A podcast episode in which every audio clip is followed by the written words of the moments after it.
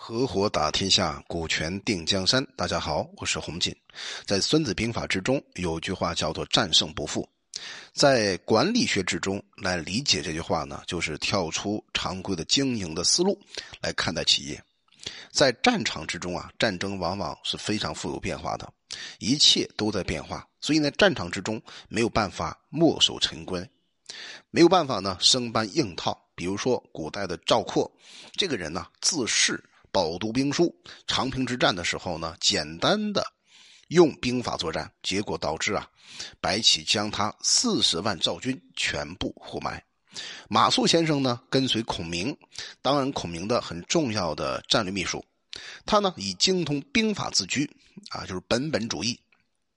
让他去奉守街亭之时呢，不顾战场实际情况，放弃了关隘，坚持按着兵法将部队啊部署在高坂向阳的山坡之上，结果呢丢掉了街亭。其实这样的例子啊还有很多，不胜枚举。饱读兵书啊，应当百战百胜。为什么这将军会失败呢？其实啊，用孙子兵法的角度分析，关键原因啊就在于不善于变化。一般情况下呢，人们按照常规打仗，但是啊，墨守成规又往往打败仗。其实孙子啊，深谙其中的奥妙，所以呢，在揭示战争之中常规的同时，还要兼顾到变化。他的经典表述方法呢，就是“兵无常势，水无常形，因敌而变化，取胜者谓之神”。可以说呢，是整个孙子兵法活的灵魂。那灵活变化的重要性呢，很重要。问题是怎么变呢？那这个问题上呢，孙子有两个方面的谋略思想，很值得我们借鉴和关注。第一个呢，叫剑墨随敌，以决战事。这是《孙子兵法》在九地篇之中提出的一个谋略思想。其中的剑呢，就是实践、履行的意思；墨呢，是墨水的墨啊，绳墨的墨。我们知道啊，在古代木匠。他在做工作的时候啊，他会画直线，但直线没有办法画好，怎么办呢？哎，他会用建墨的方法，就是用下料的时候啊，先量一量木料，根据木料呢扯开绳墨，在木料上呢轻轻一弹，弹出一道墨线，然后按照墨线的长短、宽窄，锯下所需要的材料。这个比喻啊，是告诉我们作战之中采用什么战法，必须根据敌情而制定决策。那在第一次世界大战之后呢，为防止德军入侵啊，法国呢，法国人在东北边境地区啊，构筑了这个一个非常重要的防御体系，叫马奇诺防线。这个防线呢，从一九二八年开始建起，到了一九四零年才基本上建成。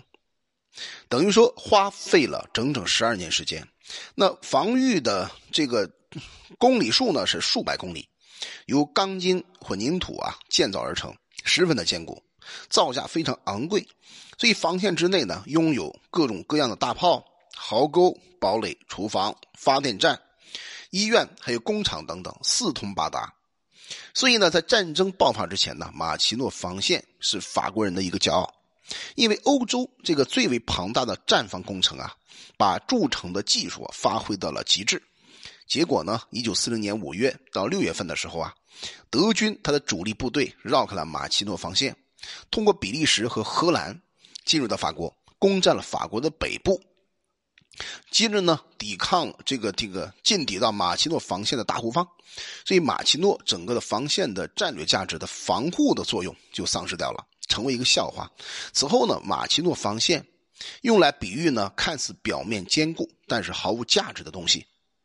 其实呢，马奇诺防线啊，真正失败的原因啊，是法国最高统帅军事思想严重落伍，墨守成规，行为特别僵化，自以为是。所以德国人呢，以当时很先进的战术、战略思想、战略思维，依据敌敌情呢，制定了制进攻法国的战略和战术，一举打败法国。所以，剑墨随敌以决战事，在这里边呢得到充分的验证。从企业角度看呢，那就是一样的道理。一家公司如果没有办法根据外部环境变化，特别是市场形态、竞争对手的变化呢，采取灵活的经营战略，那也是非常危险的。在二零一七年七月份，有一个一代鞋王叫百利公司正式退出股市。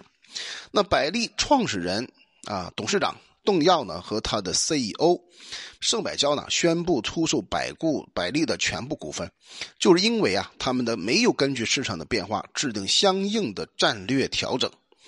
那么最后呢，导致在激烈的市场竞争当中以决战势，最终黯然退市。所以战胜不复而应行无穷呢，这是孙子啊在虚实篇里面提到的，意思呢是战胜敌人的战术和战法每次都要不一样，要根据敌的情况而灵活的应用，每一次作战呢都要采取新的策略，不要简单重复。针对不同的情况呢，灵活应用，变化无穷。所以呢，失败了一方也一定在总结失败的经验教训。那我们呢，不能够照着上次的打法再打一次。如果那样的话呢，对方完全摸清我们的规律和脾气啊，打我们是易如反掌。所以呢，这里边呢，在企业经营过程之中也是一样道理。你比如马云，最早呢是搞电子商务的，当时的时候啊，他主要的竞争对手就是易贝。而易贝呢是开店收费模式，那马云正好跟他相反，就来一个免费模式。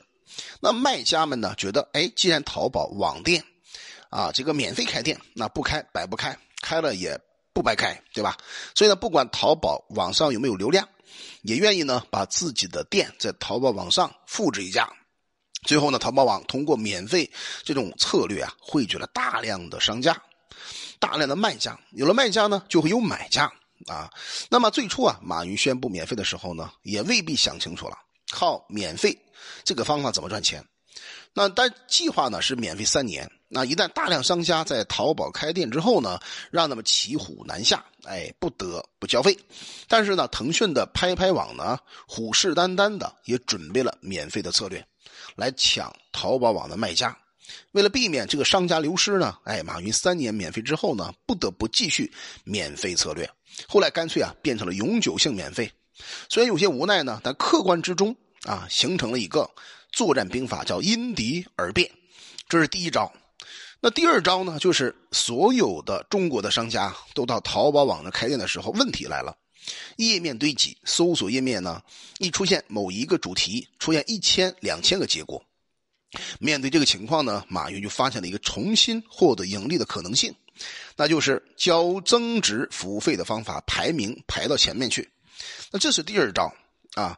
那第三招呢，就是马云更聪明的做法。那他把这个易贝网上交易的收费交易模式呢，而且易贝啊特别担心买家卖家之间相互共通、相互共谋啊，形成单独线下交易，把它甩到一边。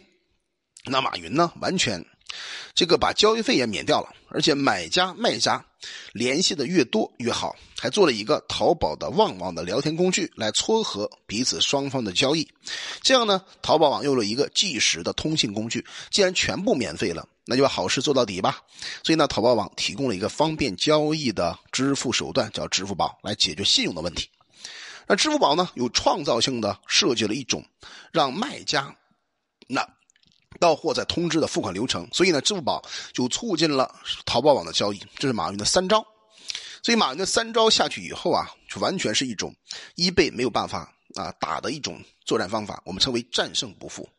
讲到这里的时候呢，我们可以理解到啊，孙子的见谋随敌、战胜不复的谋略思想，其实讲的是一个问题，那就是根据战场实际情况制定对策，根据战场实际进行灵活应变，反对啊这种。习惯性思维提倡应行于无穷，变化呢要出人意料，眼敌耳目，最后呢创造战机，一举拿下最好的结果。好了，我们今天就分享到这里，希望这个内容对你有所帮助。我叫洪锦，我们专注股权合伙制。